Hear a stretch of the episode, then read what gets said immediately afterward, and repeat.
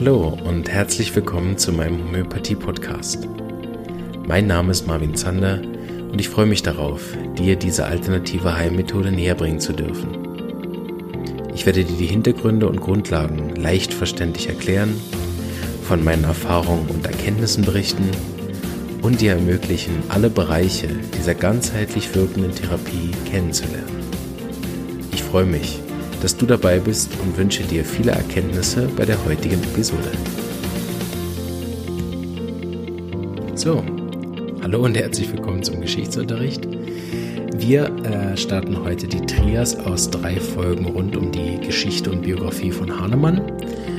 Ähm, ich finde das eine wichtige Sache, ein bisschen da hineinzuschauen, habe aber gemerkt, dass ähm, ich mich da eigentlich ein bisschen übernehme, weil erstens ist es überhaupt nicht mein Spezialgebiet äh, so äh, ist, wird das jetzt mehr ein Laienvortrag von jemandem, der auch nicht so viel Ahnung hat über Geschichte, äh, für Leute, die vielleicht noch ein bisschen weniger Ahnung haben. Hoffentlich ist unter euch jemand, der mehr Ahnung hat. Gern äh, dann ähm, mit mir ein Gespräch führt und mir erklärt, wie das alles richtig geht. Äh, so wächst dann der Podcast gemeinsam.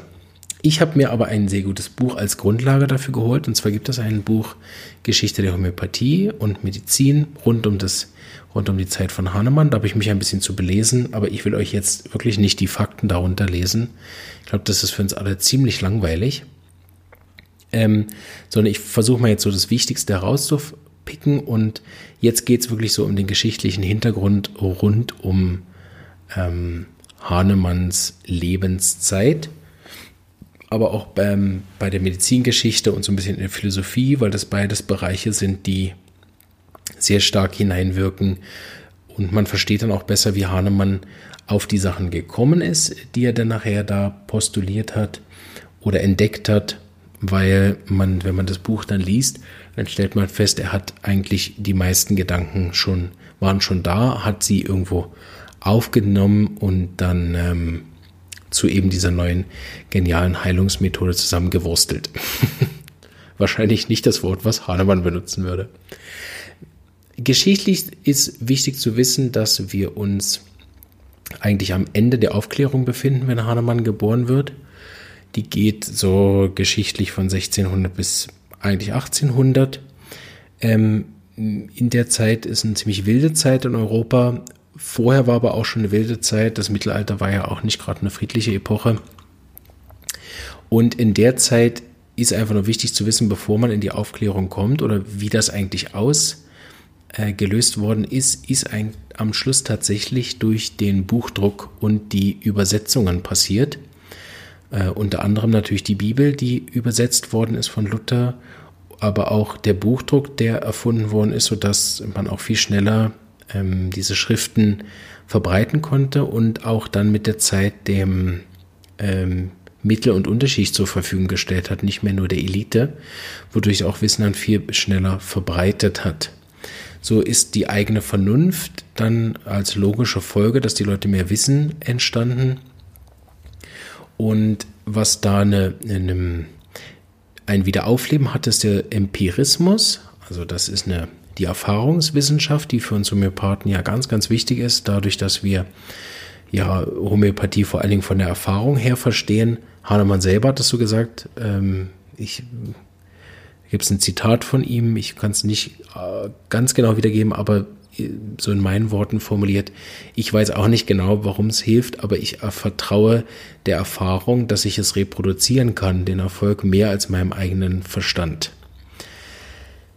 so ist dieser Empirismus, also Dinge zu, im Experiment zu prüfen und das als Wahrheitsbeweis zu nehmen, eine wichtige Sache, die in der Aufklärungsepoche von Europa ähm, wieder aufgekeimt ist. Begründer von dem Empirismus ist eigentlich Hippokrates, der lange vor Christus äh, Geburt gelebt hat. Und der hat schon angewiesen eigentlich, dass die Leute ähm, ihre Beweise sozusagen auf den Grund der Beobachtung und Erfahrung machen sollen und nicht nur ähm, ergrübeln. Das ist wichtig zu wissen im Vornherein, dass man versteht, dass äh, diese Dinge durch Experimente zu beweisen, war damals sozusagen gang und gäbe. Ansonsten war geschichtlich ziemlich viel los, ziemlich viele Kriege, äh, sowohl vor der Geburt von Hahnemann als auch während der ganzen Lebenszeit von Hahnemann. Was da äh, sicher am wichtigsten war für Europa, waren die großen Kriege rund um Napoleon, der bis nach Russland wollte, wie nach ihm auch nochmal jemand und genauso gescheitert ist und dann nachher besiegt wurde. Und ähm, gab aber noch mehrere andere Kriege, auch nochmal so ein Krieg Frankreich gegen äh, Großbritannien. Ähm, dann am Schluss, wo dann bei der Schlacht vom Waterloo äh, Napoleon endgültig besiegt worden ist. Also da war kriegsmäßig viel los, dadurch gab es auch viel ähm, Leid und Elend in der Zeit und auch viele Krankheiten und auch äh, natürlich schlechte hygienische Bedingungen, also weiter. Da hat ähm, die Homöopathie auch mehrere Hochzeiten erleben dürfen, dadurch, dass sie dann erstaunliche Erfolge beispielsweise bei dem Fleckfieber ähm, oder bei einer Cholera-Seuche, die später aufgetreten ist, äh, zeigen konnte, was die Homöopathie so drauf hat. Ja, das mal so von der Geschichte ganz kurz umrissen. Jetzt gehen wir noch über zur Medizingeschichte. Die ist gelinde gesagt äh, in dem Buch natürlich schon äh, sehr stark gekürzt und auf die wichtigsten Sachen heruntergebrochen, ist aber immer noch viel zu lang, um da alles zu benennen, was schon allein in dem Buch ist. Und es wird wahrscheinlich noch viel mehr Sachen geben, äh, gerade wenn man noch andere Bereiche jetzt reinnimmt, ich versuche mal das, was ich da jetzt verstanden habe und was das Wichtige ist, äh, für euch so ein bisschen auf den Punkt zu bringen. Das erste ist, dass man eben startet bei Hippokrates. Man sagt dem auch, der ist der Begründer der wissenschaftlichen Medizin, weil er eben genaue Beobachtungen und Beschreibungen der Krankheitssymptome und äh, die klinische Diagnostik wie ein bisschen eingeführt hat. Ähm, hat auch mehrere andere Begriffe eingeführt. Äh, das zum Beispiel, äh, einfach um ein Beispiel zu geben, hat er ähm, den Begriff Nosoden vorgeprägt ähm, für Hahnemann.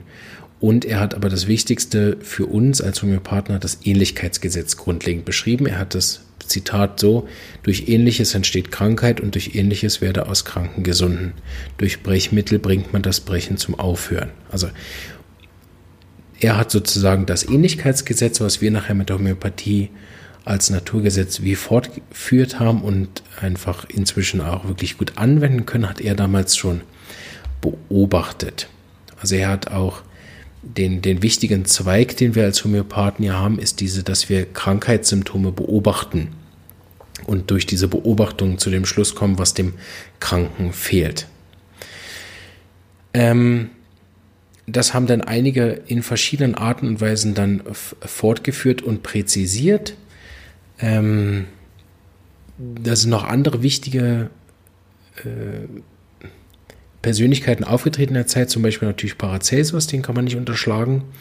Der hat zum Beispiel auch eingeführt, dass ähm, Handwerker in den Hörsälen kommen dürfen, weil er gesagt hat, die verstehen besser, weil sie einfacher sind, die sind nicht so kompliziert. Jeder, der schon mal äh, einen Akademiker in der Praxis hatte, weiß das. Nicht, dass das irgendwie abwertend ist oder so, aber man kann Leuten, die noch nicht so besetzt sind mit Wissen, oft Dinge auch näher bringen. Leute, die viel wissen, sind oft sehr, sehr skeptisch. So am denen, mit denen spricht man am besten am Anfang gar nicht, sondern zeigt ihnen, wie Homöopathie wirkt und anschließend beantwortet man deren Fragen. Er hat zum Beispiel auch schon sehr kleine Arzneimittelgaben verabreicht, der Paracelsus. Also da äh, war sicher ein Vorreiter und der ist eben, hat auch in der Zeit ähm, gelebt, wo dann auch diese ganzen äh, Bücher, also der Buchdruck erfunden wurde und auch die Lutherbibel rausgekommen ist. Ähm, da gibt es noch mehrere andere Sachen, wichtige Strömungen, zum Beispiel, das gibt eine Strömung, der sogenannte Vitalismus. Ähm, heute würden wir sagen, die haben das erste Mal überlegt, ob der Mensch eben mehr ist als nur der Körper und eben so eine Lebenskraft besitzt, ähm, Lebensgeister besitzt. Mm. Und das ist dann fortgeführt worden vom sogenannten Anima, äh, nicht Animalismus, sondern Animismus, wo eben Dr. Georg Ernst Stahl äh, 1708 die These aufgegeben hat, ähm, dass nicht nur der Mensch, sondern auch Pflanzen und Mineralien diesen äh, Lebensgeist haben, was für uns Homöopathen wieder wichtig ist, weil wir ja mit, mit genau diesen ähm, geistigen Substanzen aus Pflanz- und Mineralreich ja viel arbeiten. Genau, das ist sicher so mal eins der wichtigsten. Ja. Da gibt es dann zum Beispiel eine Halle, ähm, Hoffmann, äh Gott, Professor Med Hoffmann, der dann zum Beispiel so Sachen postuliert hat, neben Materie und Seele besteht eine Lebenskraft, die dem Bewusstsein nicht zugänglich ist. Also da gibt es dann diese Strömung, die nachher zum, zum Gedanken der Lebenskraft bei Hahnemann geführt haben. Ähm, was auch ganz wichtig ist, natürlich der ganze klinische Unterricht. Homöopathie lernt man am äh, Krankenbett und nicht aus dem Buch. Das war meine eigene harte Lehre, dass ich gedacht habe, ja super, ich kann jetzt ja viele Arzneien auswendig, so gebt mir die Patienten, los geht's. Bis ich dann gemerkt habe, ja, äh, so einfach ist es nicht. Da gibt es einen äh, niederländischen Mediziner, äh, Hermann Börhäve oder so, keine Ahnung, wie man den ausspricht, der hat den klinischen Unterricht an die Universitäten gebracht und die Schüler von diesem Mann, die haben dann äh, Hahnemann unterrichtet, in diesem klinischen Untersuch. Das ist auch ganz wichtig zu wissen, weil Hahnemann ja dann diese strengen Beobachtungen, ähm, die dann wieder auf Hippokrates zurückgehen, in seiner Praxis angewendet hat. Es gibt dann eine Spaltung eigentlich der großen Medizinformen. Äh, das ist dann etwa so rund im 18. Jahrhundert. Ähm, da gibt es dann ganz, ganz viele Theorien, die da in der Zeit gekommen sind. Jeder hat dann das Gefühl, auf dieser Erfahrungsheilkunde aufbauen zu wollen und hat dann gesagt, weil ich zum Beispiel einmal irgendwas durch äh, Erdbeeren verbessert habe, ist jetzt Erdbeeren das neue Heilmittel. Also es gibt da ganz viele äh, Strömungen, die in der Zeit kommen. Die sind auch alle in dem Buch von Stefan Bauer sehr gut aufgeschrieben. Wer das dann danach lesen will, was noch ähm, sicher wichtig ist, ist dieses Buch, was Hahnemann übersetzt hat, wo jemand geschrieben hat, dass über die China-Rinde, dass ähm, dass diese Chinagarbenrinde dann gegeben worden ist bei diesem Wechselfieber und es deswegen heilt. Ähm, und dass die China-Rinde so zum, äh, zu so einem Wundermittel aufgebauscht worden ist. In der Zeit hat Hahnemann dann das Ähnlichkeitsgesetz äh, postuliert, 1796. Also es war in der Zeit, wo all diese vielen Theorien dann gekommen sind. In der Zeit sind übrigens auch zur selben Zeit äh, die Impfungen aufgekommen, was ähm, eigentlich auf dem Gedanken von Gleiches mit Gleichem, also der Isopathie, beruht und nicht der Homöopathie ähnliches mit ähnlichem. Danach hat Hahnemann noch mehrere äh, Sachen veröffentlicht, die sehr wichtig sind. In den 1828er Jahren hat er dann mit dem Jasmin angefangen und 1829 die Hochpotenz eigentlich etabliert erst. Und das gab dann einen riesen Streit und Bruch der beiden Systeme. Also da hat er sozusagen die letzten ähm, Mediziner verloren, die da noch dabei waren. Und auch heute noch gibt es ja diesen Bruch äh, zwischen Tiefpotenzlern und Hochpotenzlern, der da stattgefunden hat.